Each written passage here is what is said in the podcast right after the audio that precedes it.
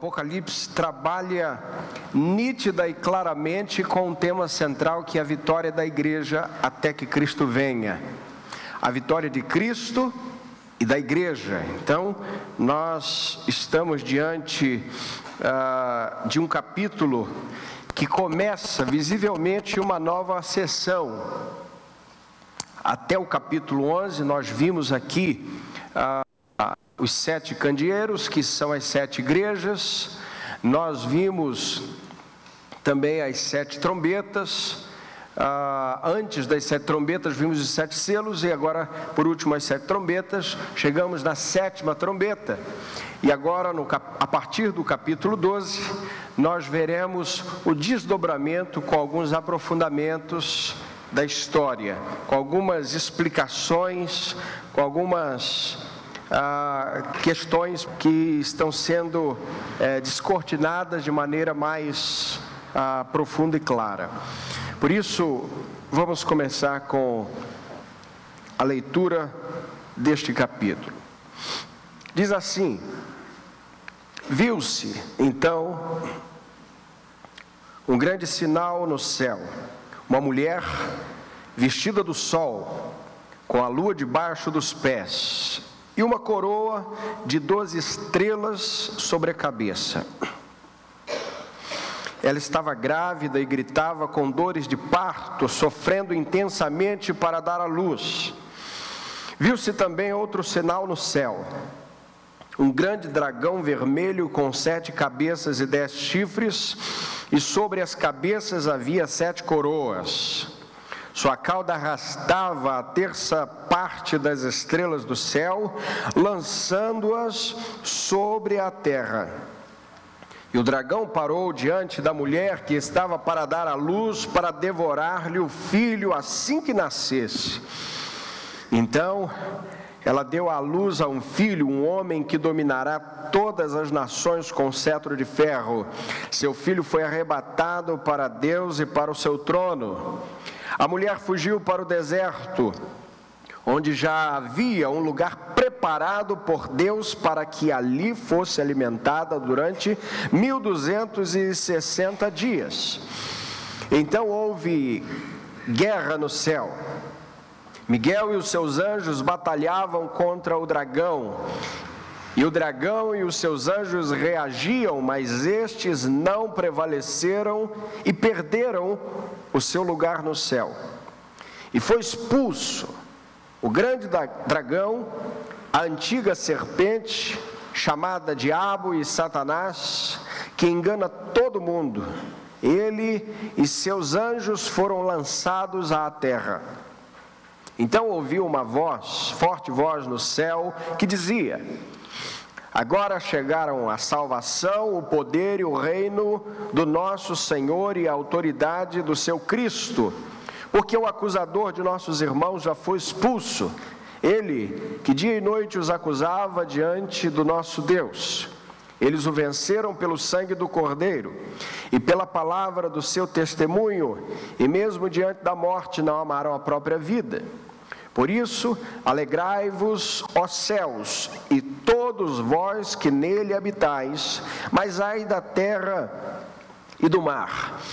Pois o diabo desceu até vós com grande ira, sabendo que pouco tempo lhe resta. E quando o dragão se viu lançado à terra, perseguiu a mulher que dera à luz o menino. As duas asas da grande águia foram dadas à mulher para que voasse para o seu lugar, o deserto, onde é sustentada por um tempo, tempos e metade de um tempo fora da vista da serpente. Então de sua boca a serpente lançou atrás da mulher água como um rio, para que ela fosse arrastada pela corrente. Mas a terra socorreu a mulher, abrindo a boca e engolindo o rio que o dragão lançara da boca. O dragão se enfureceu contra a mulher e saiu para atacar os demais filhos dela, os que guardam os mandamentos de Deus e mantêm o testemunho de Jesus. Então o dragão parou sobre a areia do mar. Amém. Muito bem. No Apocalipse capítulo 12, temos três batalhas decisivas, grave isso. Apocalipse é um livro, perdão, o capítulo 12 é, de Apocalipse é um capítulo que fala sobre batalhas, e há três batalhas aqui importantes. A primeira batalha que nós vemos está no capítulo, está nos versos de 1 a 6, que fala sobre a batalha contra o Messias, contra Cristo, contra Deus e seu Messias. Dos versos 7 a 12, nós vemos uma batalha de Satanás contra o arcanjo Miguel, contra ah, todas as miríades angelicais. E nós vemos a terceira batalha ah, do 7, ah, perdão, do 13 ao 18, que é a batalha de Satanás contra a igreja. Muito bem. As duas primeiras batalhas, compreendemos que de alguma maneira já aconteceram a batalha, por exemplo, eh, de Satanás contra os anjos ah, já está, vamos dizer, no passado. A batalha de, Cristo, de Satanás contra Cristo também se encontra no passado, mas a batalha de, de Satanás contra a igreja, essa ainda está acontecendo.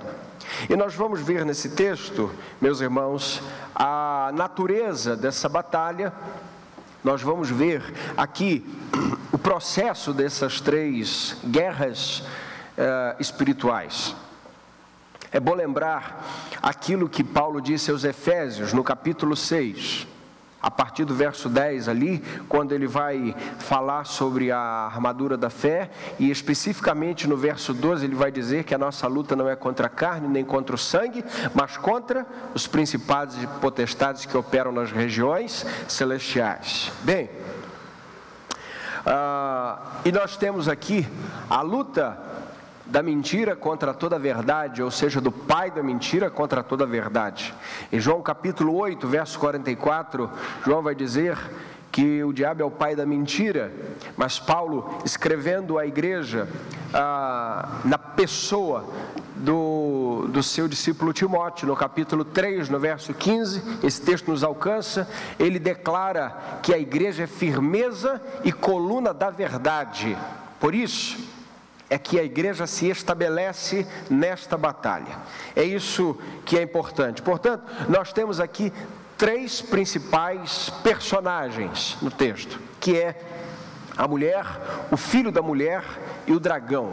Vamos repetir isso: a mulher, o filho da mulher e o dragão. Vejamos então a primeira luta, a primeira batalha que é travada, que é exatamente do dragão contra o Messias. Nós vemos nessa ordem aqui no capítulo 12. Leia comigo o verso 1. Viu-se então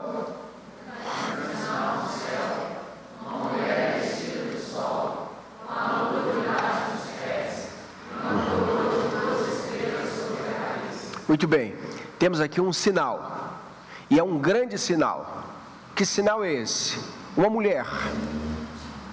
E aí, ah, os romanos ou os é, cristãos apostólicos romanos, chamados católicos, vão compreender que essa mulher é Maria. E a gente não compreende que é Maria, não é? Outra vertente vai dizer que é o povo de Israel. Mas é muito claro quando percebemos a figura da igreja no Apocalipse, assim como vimos no capítulo anterior sobre as duas, duas testemunhas, nós vemos que aqui esta mulher está apontando exatamente para a figura da igreja. E a igreja é vista de várias maneiras no Apocalipse, e aqui neste capítulo a igreja está sendo vista como uma mulher, a figura de uma mulher. E essa mulher é vestida do sol, porque ela é vestida do sol, porque ela recebe exatamente a, o brilho e a majestade do próprio Deus. Ele que se veste de luz, ele, como diz Tiago, é o pai das luzes, e esta mulher está vestida de luz. Ela também tem a lua debaixo dos pés. E o que é a lua? É um astro que não tem nenhum brilho em si, é, um brilho, brilho próprio em si mesma, mas recebe brilho, recebe visibilidade. Ou seja, o que a igreja não possui naturalmente, recebe direto do próprio Cristo. E nós vemos aqui as estrelas, as doze estrelas na cabeça dessa mulher que aponta, é claro, número 12 para a completude da igreja, 12 patriarcas no Antigo Testamento e 12 apóstolos no Novo Testamento. Ou seja, a igreja sendo representada ah, nas duas alianças. Compreenda que esse texto não pode dizer somente da igreja da antiga aliança e não pode dizer somente da nova aliança, porque esse termo 12 estrelas aponta para a completude da igreja. Por isso, nós temos aqui essa mulher, embora não seja ainda o texto que fala sobre a luta contra ela, é importante saber desde já quem é essa mulher. E o texto no verso 2 diz que ela estava grávida e gritava com dores de parto, sofrendo intensamente para dar à luz. Nós vemos, meus irmãos, que o povo de Deus, a igreja de Cristo, o tempo todo foi perseguida o tempo todo gritava com essas dores de parto para apresentar o Messias para o mundo e aqueles que não o conheciam. Compreenda isso é importante. A igreja traz em seu seio, em seu bojo, a figura do Cristo homem, e é através do remanescente fiel, representado ali pela Maria, Aliás, no tempo de Maria tinha um remanescente pequenininho, o remanescente de Judá, que voltara do exílio babilônico e que havia subsistido geração após geração como num fio de esperança, havia resistido o império babilônico, o império medo-persa, o império grego, estava ali sob a batuta do império romano, e compreenda, este remanescente está vivo está firme, ainda que poucos, Maria, José, Isabel, Zacarias, Simeão, Ana, no meio de uma grande turbulência, esses são os poucos ah, vistos ali como remanescente fiel, e é desse remanescente, é desta mulher que grita com dores de parto, que está é, desde já pedindo para que o Pai cumpra essa promessa, é esta mulher que recebe, não a Maria, mas a igreja recebe o Cristo, e Cristo vem através desse remanescente fiel. E aí, o verso 3 nos apresenta outro sinal. Outro sinal no céu. Qual é o primeiro sinal? A mulher. Segundo sinal: um grande dragão vermelho com sete cabeças e dez chifres, e sobre a cabeça havia sete coroas. Sua cauda arrastava a terça parte das estrelas do céu, lançando-as sobre a terra, e o dragão parou diante da mulher que estava para dar à luz, para devorar-lhe o filho assim que nascesse. Bem, nós temos aqui então a figura do inimigo da igreja, aquele que luta contra a igreja, aquele que é chamado aqui de dragão, de serpente, que tem a sua cor vermelha, que neste caso é a cor da ira, não é?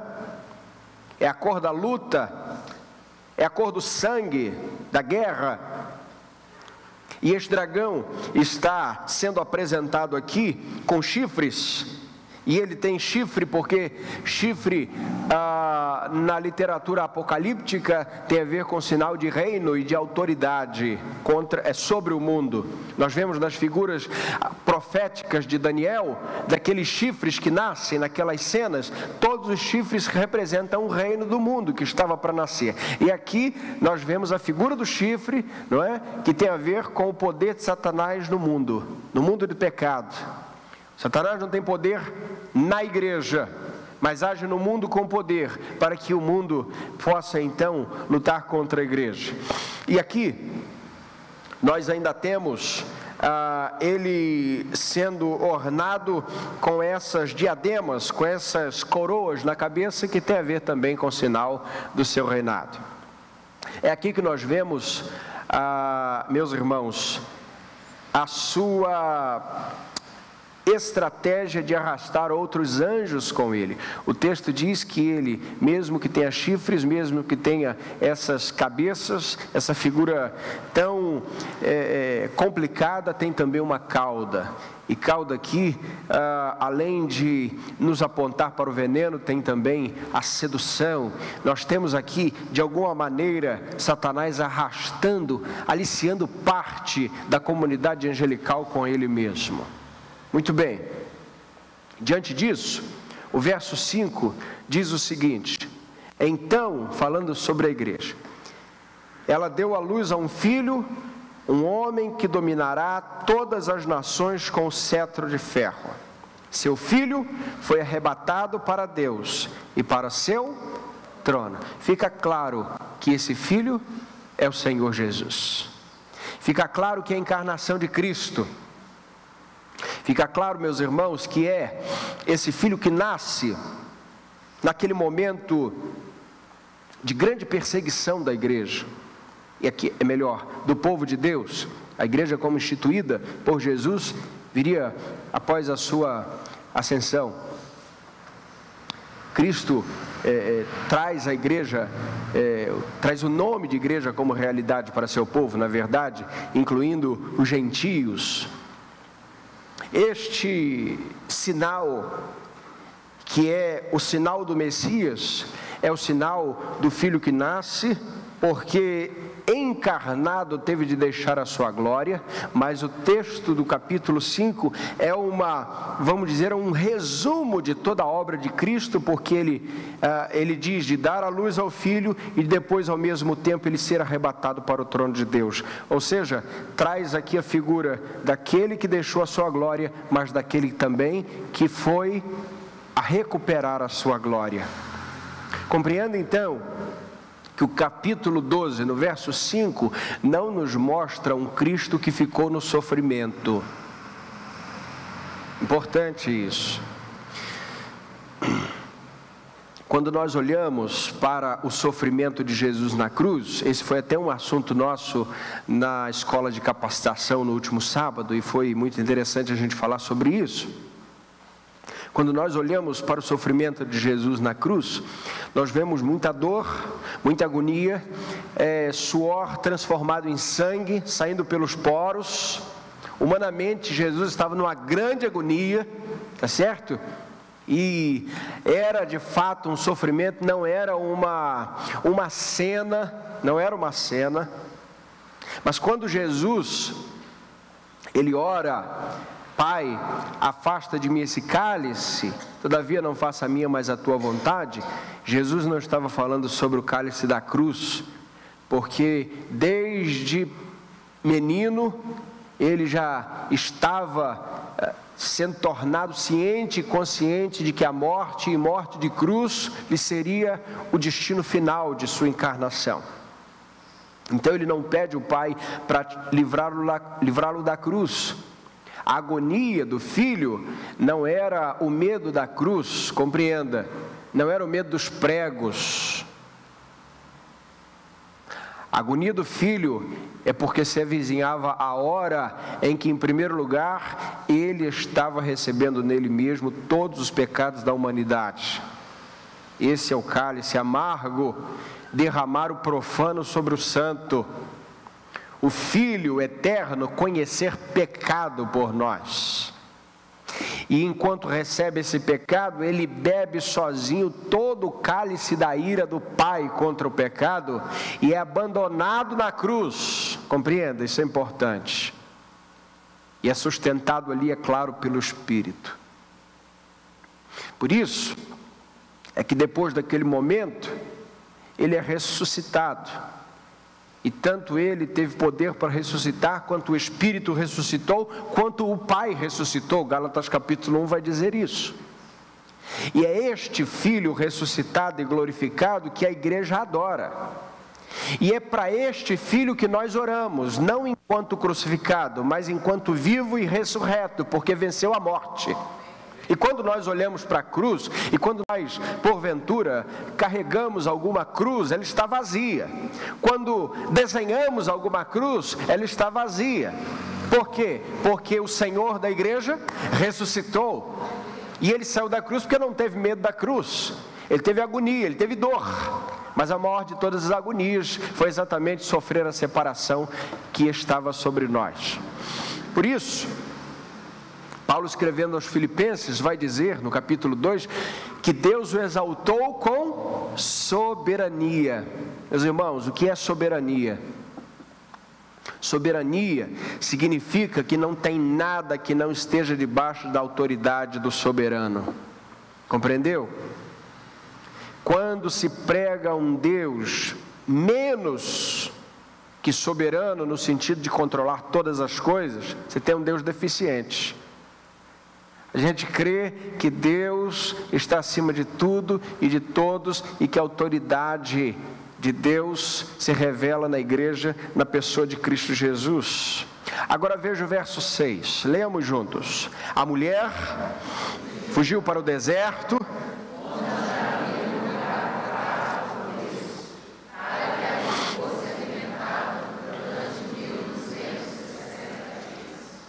A mulher fugiu para o deserto. Mas ela não fugiu para um deserto assim, a esmo, de qualquer maneira. Ela foge para um lugar que Deus já havia preparado. Ora, Deus prepara então para esta mulher uma fuga no deserto. Sim. Deserto tem a conotação bíblica de passagem, não de moradia. O povo não morou no deserto, o povo passou pelo deserto. E Deus guardou o povo no deserto. Lembra disso? E os calçados não se gastavam, não envelheciam, as roupas não envelheciam. E eu imagino o senso de comunidade que existia ali, entre as gerações.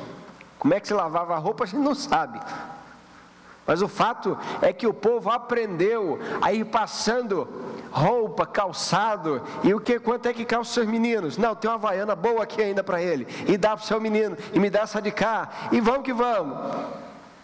E não acabava, porque Deus, durante o dia, enviava uma nuvem, durante a noite, uma coluna de fogo, não só do calor, mas como sinal de direção e presença. Compreenda que a igreja, enquanto está aqui, meu irmão, minha irmã, primeiro ela tem o senso, ela tem a certeza de que ela não está no seu ponto final. Ela não chegou em casa. Crente é uma pessoa que tem consciência que não chegou em casa. Que quando olha ao redor, ele vê paisagem, porque ele está em movimento. Aliás, hebreu significa aquele que cruza, aquele que peregrina por isso nós somos os hebreus da nova aliança. Não significa que nós sejamos nômades, que estejamos mudando de casa, embora alguns tenham é, muito apreço em se mudar, não é? Mas não é este o fato. O fato é que, mesmo que estejamos na mesma casa, morando no mesmo endereço, do início de nossa vida até morrer, a gente sabe que aquilo ali é uma paisagem que está passando e nós estamos esperando chegar à glória com Jesus. Por mais que seja desértico, é melhor um tempo de deserto com Deus do que fartura sem Deus. Deus está cuidando da igreja. E esse tempo, não é? O texto diz para que ali fosse alimentada. Olha que interessante. Alimento no deserto. Onde é que compra pão? Onde é que faz comida no deserto? Deus está alimentando a igreja. O amanhã da igreja pertence ao Senhor. Porque, meus irmãos, minhas irmãs, até hoje, pela manhã, até ontem à noite, quando nós lemos a Bíblia, ainda estava lá que as portas do inferno não prevaleceriam contra a igreja. E esse texto não pode ser arrancado porque foi o Senhor que escreveu, o Senhor que nos inspirou, o Senhor que nos sinalizou. E aqui nós temos a figura dessa mulher sustentada, e o termo diz durante 1260 dias, conforme nós vimos nas duas testemunhas, esse também é um termo simbólico para mostrar o tempo da igreja aqui. Um tempo, dois tempos, metade de um tempo não só mostra a incerteza disso, né? em, algumas, em algumas outras é, é, passagens fala de dois anos e meio, se não me engano, nos mostra ah, o tempo em que a igreja está aqui eh, sendo eh, perseguida e ao mesmo tempo na peregrinação. É o tempo dos últimos dias da igreja. Agora vejamos, a partir do verso 7, a luta do dragão contra Miguel. Leia comigo, versos 7 a 9. Então houve guerra no céu.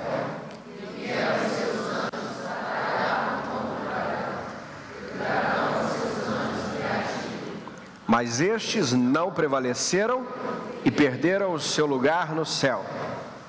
E foi expulso o grande dragão, a antiga serpente, chamada Diabo e Satanás, que engana todo mundo. Ele e seus anjos foram lançados na terra. Nós temos aqui a narrativa da queda de Satanás. Vimos a rebelião de Lúcifer, que queira, que queria tomar o lugar de Deus. Vimos isso também ah, com outras palavras em outros profetas, por exemplo, Ezequiel traz isso de maneira, de outra maneira também.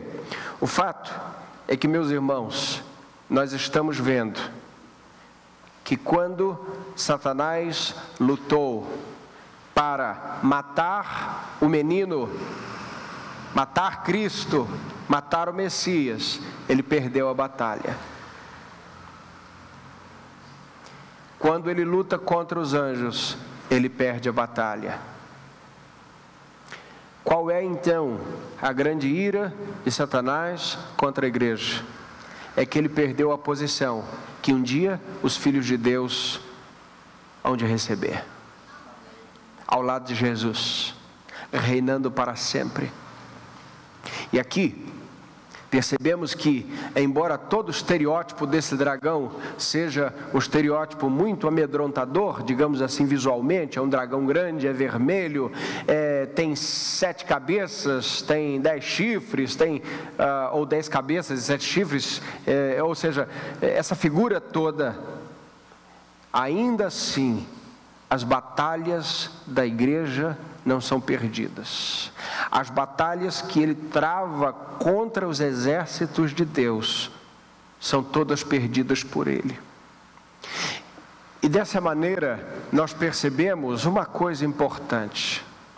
Quando o inimigo de nossa alma é lançado para longe da glória de Deus, assim como Adão e Eva também são lançados para longe da glória de Deus, isso nos dá uma grande esperança.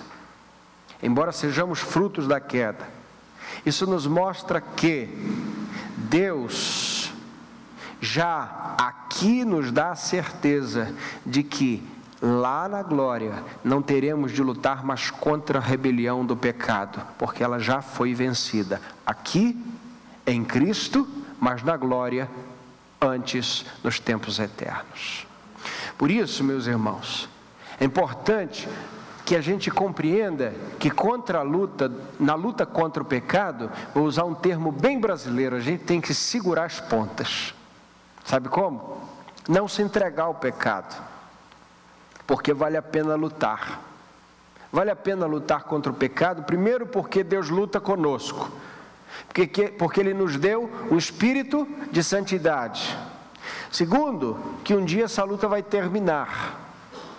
E quando essa luta terminar, é claro, nós já estaremos no Senhor sem precisar lutar essa batalha. Compreenda então que aqui o Senhor nos livrou do poder do pecado, mas lá Ele vai nos livrar, já nos livrou também da condenação do pecado, do poder do pecado, e lá nos livrará da presença completamente do pecado. Essa luta do inimigo contra Miguel e seus anjos é, é vista, o resultado disso é visto em João capítulo 16, verso 11, quando o texto diz que o príncipe deste mundo já está condenado.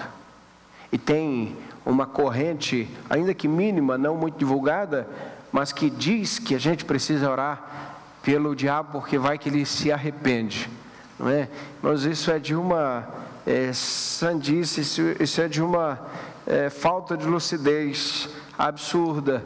O inimigo da alma do crente é Satanás, e para ele já não há nenhum tipo de justificação, porque o texto diz que ele já está condenado, ele é o arquinimigo de Deus, tá certo? Só para que a gente compreenda. Aparece também a luta contra a igreja a partir do verso 13. Leia comigo até, leia comigo 13, o 15, 16 e 17. Vamos juntos.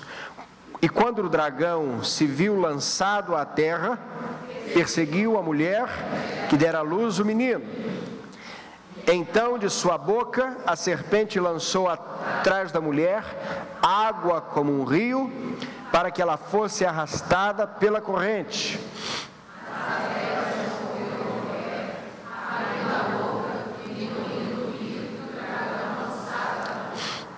Veja, verso 17: o dragão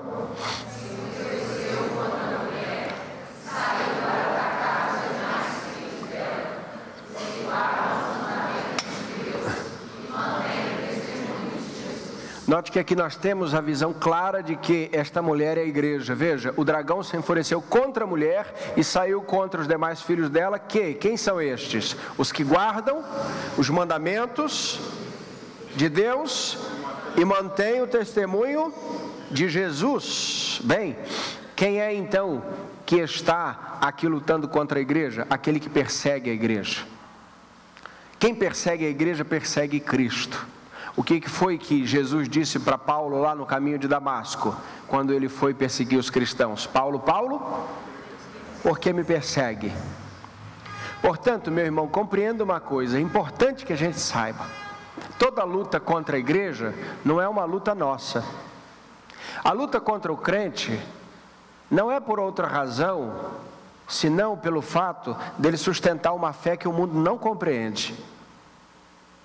Veja, as lutas que nós estamos sujeitos, que nós estamos passando, é uma luta, ou são lutas, que derivam da nossa condição de fé que nos foi dada.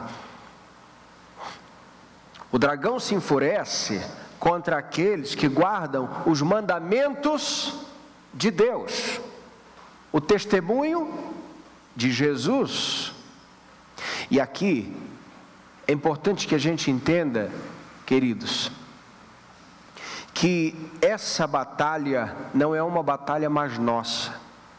Por isso, trazendo bem para a nossa prática, quando alguém lhe ofende como um cristão, não está ofendendo a você, está ofendendo ao Senhor que você serve porque nós somos só embaixadores enviados do Senhor.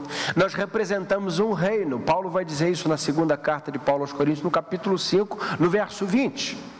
E quando nós representamos esse reino e somos escorraçados de volta, isso não tem a ver conosco, tem a ver com a bandeira que nós ostentamos, com o estandarte que carregamos, com as vestes brancas que vestimos. Por isso não nos cabe olhar para o nosso próximo e ter ira dele, compreende? Porque senão, neste momento, a gente já perdeu a batalha. Porque quando nós somos afrontados, quando nós somos envergonhados, quando nós somos caluniados, quando a igreja é difamada, nada disso tem a ver conosco, tem a ver com o nome que a gente carrega. Porque se nós fôssemos do mundo, o mundo não nos odiaria. Mas porque nós somos de Cristo, nós somos alvos de zombaria, nós somos alvos de ódio do mundo.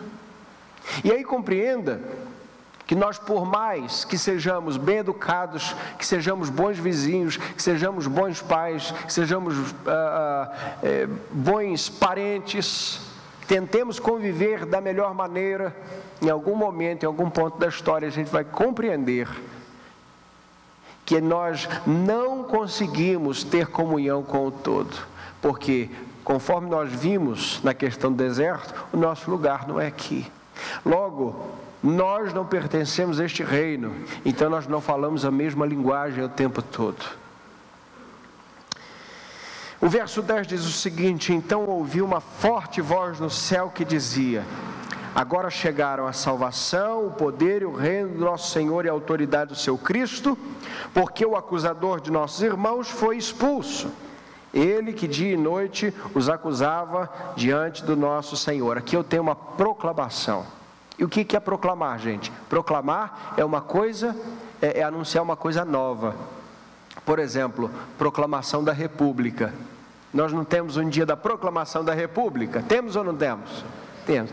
A gente não faz disso um feriado? Não é bom lembrar disso?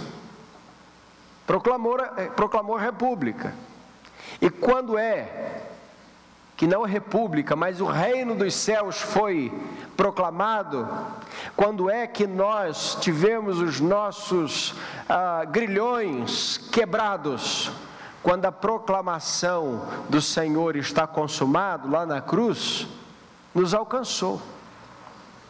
Quando o Senhor, desde a eternidade passada, já mostrou que diante dele não prosperam os inimigos, por isso ele baniu Satanás.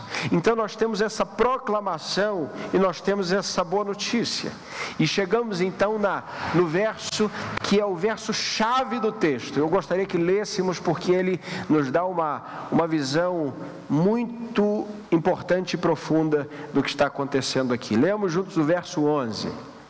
Eles o venceram pelo sangue do Cordeiro e pela palavra do seu testemunho, e mesmo diante da morte, não amaram a própria vida.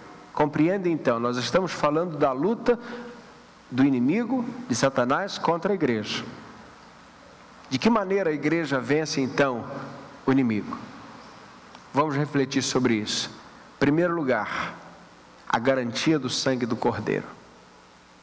Vamos repetir juntos. Pelo sangue do Cordeiro. Uma vez mais. Pelo sangue do Cordeiro. Qual é a garantia? O sangue do Cordeiro. Foi por Cristo que recebemos a nossa redenção. A Bíblia diz, meus irmãos, 1 João capítulo 3, verso 8. Foi, foi para isso que o Filho de Deus se manifestou. Para quê?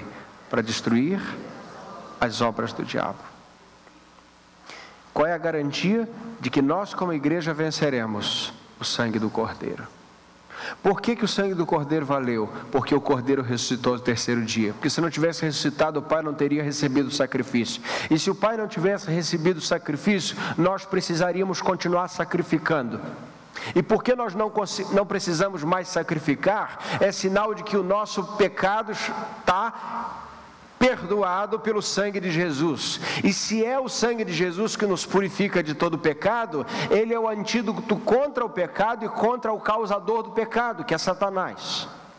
Por isso é importante que a gente entenda que nós vencemos e nós venceremos, não só vencemos, mas venceremos pelo sangue do Cordeiro. É por isso que Efésios capítulo 1, verso 7 vai dizer que nele que temos a redenção dos nossos pecados. É nesse sangue. Pedro também escrevendo a primeira carta, no capítulo 1, no verso 19, ele diz: Nós fomos resgatados pelo precioso sangue, como de um cordeiro sem mancha, sem defeito, que é o sangue de Cristo Jesus. Mas a igreja, além do sangue de Cristo, ela também vence o inimigo pelo quê? Veja aí.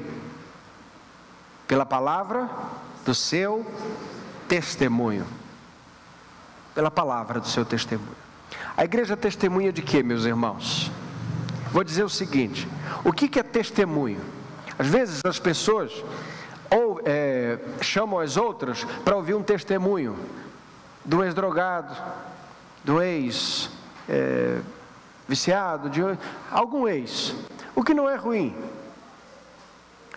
Mas veja, testemunho não é o que aconteceu com você. O testemunho do crente que estou falando. Testemunho é o que aconteceu na cruz e no túmulo vazio. É disso que a gente testemunha pela fé, porque a gente não viu, mas o Espírito testifica que é verdade. Eu já ouvi muito crente dizer assim: Ah, pastor, eu queria tanto ter um testemunho forte. Hum? Assim, coisa de, sabe, um milagre extraordinário. Cuidado com esse negócio. Não fica falando muito essas coisas, não. É claro que alguém vai dizer assim, pastor está acreditando no poder da palavra, né? Muita calma, não é isso que eu estou dizendo também, não. Estou falando para você não ficar falando bobagem, só isso. Que desse, é, dessa influência das palavras aí, desse tipo de misticismo, o outro evangelho está cheio. Não é disso que eu estou falando, tudo bem? Estou dizendo que é uma grande bobagem se dizer isso, porque Deus ainda teve grande misericórdia de salvar a sua vida, sem quebrar você todo primeiro, tá certo? E tem gente que o Senhor quebra toda, mas tem outros que não. Então não fique dizendo que você não tem um testemunho, porque testemunho é aquilo que você conta, e você conta aquilo que você viu. E como disse o nosso irmão Pedro, lá em Atos, nós não podemos deixar de falar daquilo que temos visto e ouvido. Isso é testemunho. Testemunho no original grego é martiria, que vem de martírio. Que aquele que se entrega pela mensagem, aquele que dá a mensagem até o final. Qual é o seu testemunho? Eu tenho um testemunho para dar. Qual é? É o Evangelho.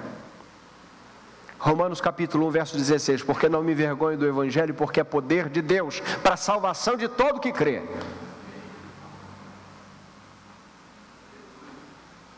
Pela palavra do testemunho. Como é que a igreja persevera até o final, meus irmãos? Testemunhando. Pelo poder desse testemunho, pela palavra do testemunho. E nós vamos então proclamando, pregando o Evangelho. Todo mundo então tem um testemunho forte para contar.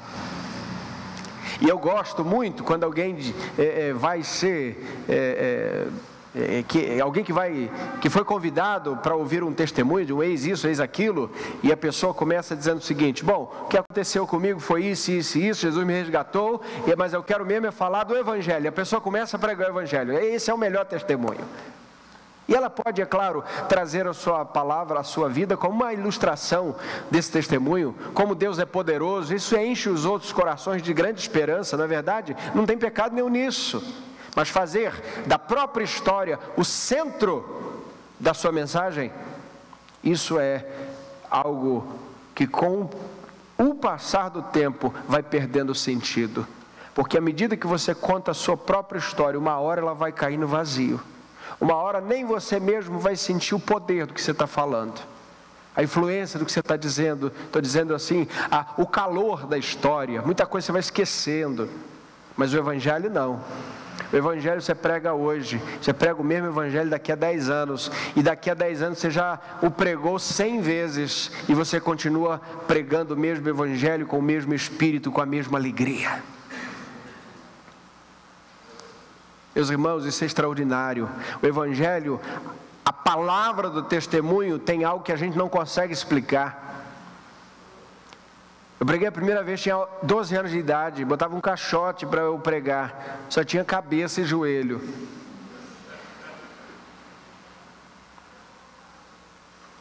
Salvo engano, preguei em Romanos capítulo 6. Preguei por exaustivos cinco minutos transpirava as bicas. E depois dali fui pregando e continuei pregando e pregando.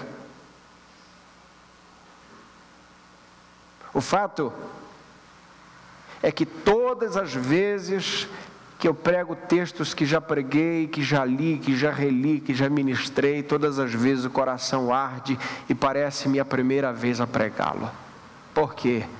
Porque é o poder do Evangelho que está ali porque nada nos traz mais impacto de saber que nós temos uma escritura em mãos que não foi ah, por vontade humana produzida, mas pelo Espírito de Deus. E que aquilo que eu digo não é fruto da minha imaginação, mas é interpretação que vem do alto. Isso é extraordinário. Como é que a igreja vence o mundo? Como é que a igreja vence Satanás? Pela palavra do seu testemunho, porque já foi comprado pelo sangue do Cordeiro. Compreende, meus irmãos? E qual é o resultado disso? Resultado disso é o amor a Deus maior do que o amor pela própria vida. Veja o que diz ainda, leia comigo. Eles venceram pelo sangue do Cordeiro e pela palavra do seu testemunho e mesmo não amaram a própria vida. Nós vemos aqui então que o amor a Deus se mostra para nós mais precioso do que a própria vida. Em nada tenho a minha vida como preciosa, desde que cumpra minha carreira, disse o Paulo. Nós não podemos, meus irmãos, colocar a nossa vida acima do amor de Deus. Embora isso seja algo muito difícil para nós. Compreende? Agora veja, isso não nos é impossível. Porque quando alguém amarra uma bomba no corpo e vai para o meio de uma cidade e aperta um botão e explode a si mesmo, ele não amou a própria vida. Ele acreditou mais na mensagem que ele estava carregando do que a própria vida. Ele creu mais na promessa que ele recebeu, embora essa promessa não seja verdade. Portanto, nós precisamos pedir ao Espírito Santo que ministre sobre nós o que ministrou para o Paulo, para o nosso irmão apóstolo Paulo, quando ele disse: A minha vida não deve ser preciosa, porque não é. Eu não tenho a minha vida como preciosa. O resultado, então, de ser lavado pelo sangue do Cordeiro e de proclamar a mensagem do Cordeiro, da Sua palavra e de testemunhar, é amar a Deus acima de tudo, até a própria vida. Por isso, verso 12: Alegrai-vos, ó céus e todos vós que neles habitais, mas ai da terra e do mar, pois o diabo desceu até vós com grande ira. Agora leia comigo o final. Sabendo que pouco tempo lhe resta. Sabendo que pouco tempo lhe resta. Veja então. Ele foi banido do céu e pouco tempo lhe resta, por isso ele está feroz. Pouco tempo. Agora deixa eu falar um pouco sobre isso, isso é importante. Satanás tem pouco tempo, porque o reinado de Cristo não termina, mas o dele termina. O mundo jaz no maligno, o reino das trevas está operando, as trevas estão é, em operação, e o reino dele tem tempo limitado. Agora, todas as vezes que alguém dá tempo para ele, o tempo dele aumenta. Compreende ou não? Então, se você empresta meia hora do seu tempo para Satanás, então ele tem mais meia hora para operar. Se todos os crentes taparem todas as brechas, se todos os santos do mundo derem todo o seu tempo e todos os seus horários para o Senhor, dedicarem tempo de oração, de pensar nas coisas que são do alto, de ocupar sua boca com louvores, de tomar decisões que glorifiquem a Deus, se cada um dedicar todo o tempo, toda a vida, então de nada ou nada de nós sobrará de tempo para o inimigo e ele terá ainda menos tempo. Compreende ou não? É importante que a gente tenha essa perspectiva. Ok, o tempo de Satanás está para terminar, mas se você dá o tempo da sua vida, ele tem um pouco mais de tempo. E aí, ele age contra a igreja. Veja o verso 14, leia comigo o cuidado de Jesus pela igreja nessa luta de Satanás contra a igreja. As duas asas da grande águia foram dadas à mulher para que voasse para o seu lugar.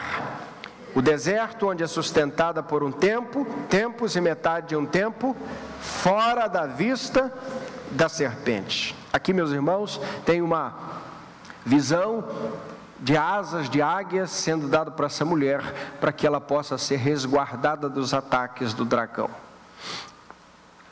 Isso é interessante, porque a a águia é usada lá atrás para falar dos ais, lembra disso? Dos três últimos ais, que são as três últimas trombetas, e agora a igreja recebe asas como de águia.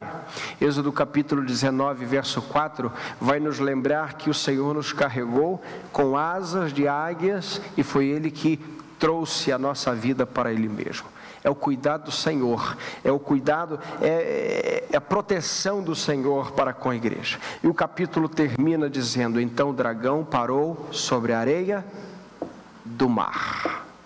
Compreenda que o limite de Satanás é o limite que o Senhor opera sobre ele. Então ele tem espaço limitado, ele tem tempo limitado mas nós não podemos dar o nosso tempo e nem o nosso espaço para a sua atuação. aplicações finais. Vamos então aplicações que sejam práticas, que sejam ah, de orientação para a nossa vida. Primeiro lugar, digamos juntos, nossa luta não é contra a carne ou sangue, mas é uma luta espiritual. Se você negligencia esse princípio, você está na luta espiritual como alguém que usa um estilingue para ir a uma guerra entre duas nações. Vou repetir. Se você não compreende que está numa luta espiritual, se você tenta usar as suas próprias forças, argumentos, se você usa as suas próprias decisões para defender a sua vida, então você está como alguém que usa um estilingue numa luta entre duas grandes nações. É por isso, meus irmãos, que Jesus, em Marcos capítulo 9, quando chegou entre os discípulos, ele estava com três discípulos lá na Monte da Transfiguração, ele desce e tem um, um menino endemoniado, lembra disso? E está ali, estão ali os escribas, estão ali os outros discípulos, está ali a família do menino, e aí, quando Jesus chega, ele ouve um burburinho. Qual é a pergunta de Jesus? Vocês estão discutindo sobre o quê? Lembra disso? Sobre o que vocês estão discutindo? Falei, ah, discutindo? O, o menino está se batendo ali e vocês estão discutindo. É sobre o quê? Note então que os discípulos já tinham tentado eliminar a possessão do menino e Jesus disse: Ó geração incrédula, até quando eu vou estar com vocês? Traz o menino. O menino é trazido. Jesus liberta o menino. E aí os discípulos perguntam, Senhor, por que, que a gente não tirou o demônio do menino? E aí Jesus diz, é porque essa casta só sai com jejum e oração. No original ali, é muito certo que não está uma espécie de demônio, compreenda? Uma espécie mais é, elevada, hierarquia X ou Y. Não. A ideia é que este tipo de situação se resolve em comunhão profunda com o Pai. Tudo bem? Isso é importante.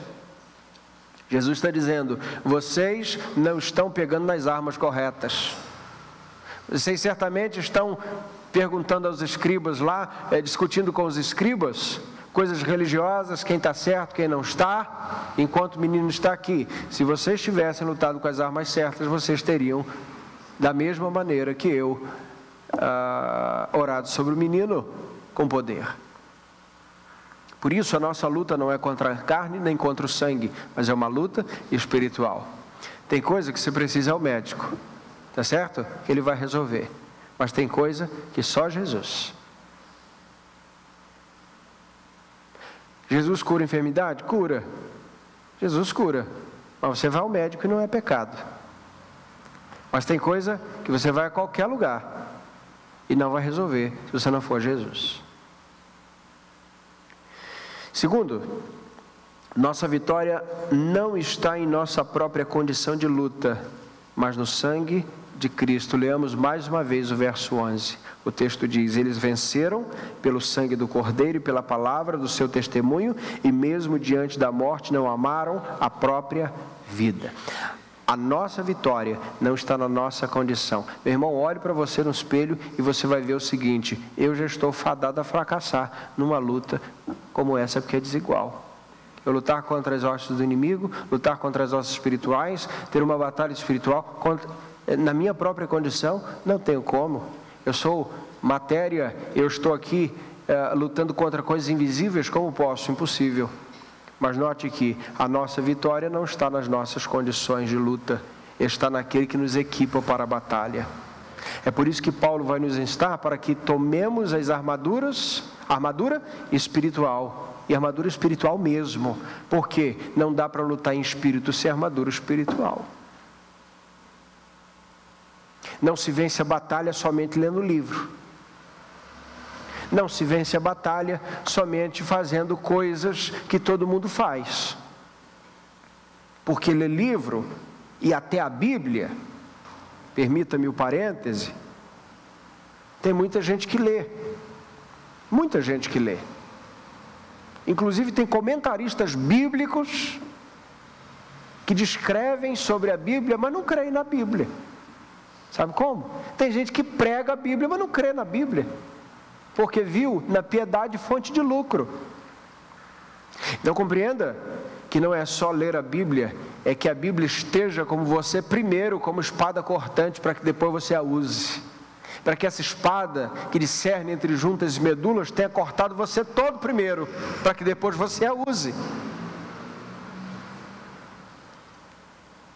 Terceiro, a atuação do inimigo está limitada ao tempo, mas a de Cristo não. Isso é esperança para nós. O inimigo tem um tempo. Cristo já o prendeu, mas ele ainda está em atuação, como um cão na coleira. Isso é importante que a gente compreenda. Ele está preso, por que, que ele age? Exatamente por conta da ainda permissão do Senhor, mas um dia ele será derrotado e derrubado. Lembrando que, se ele tem pouco tempo, não dê do seu pouco tempo para ele. Amém, gente? Quarto e último lugar. Em todos os momentos, até nos mais difíceis, creia que Deus deseja te tomar em suas asas, dando a você a certeza do seu cuidado. Você é igreja de Jesus, então você está debaixo da proteção de Jesus. Isso nos lembra Isaías capítulo 40, verso 30, que é uma promessa que todos conhecemos bem, mas que hoje faz um sentido mais extraordinário para nós. Os que esperam no Senhor renovarão as suas forças, subirão com asas como águias, correrão e não se cansarão, andarão e não se fatigarão. Que Deus nos abençoe nessa noite, em nome de Jesus. Amém.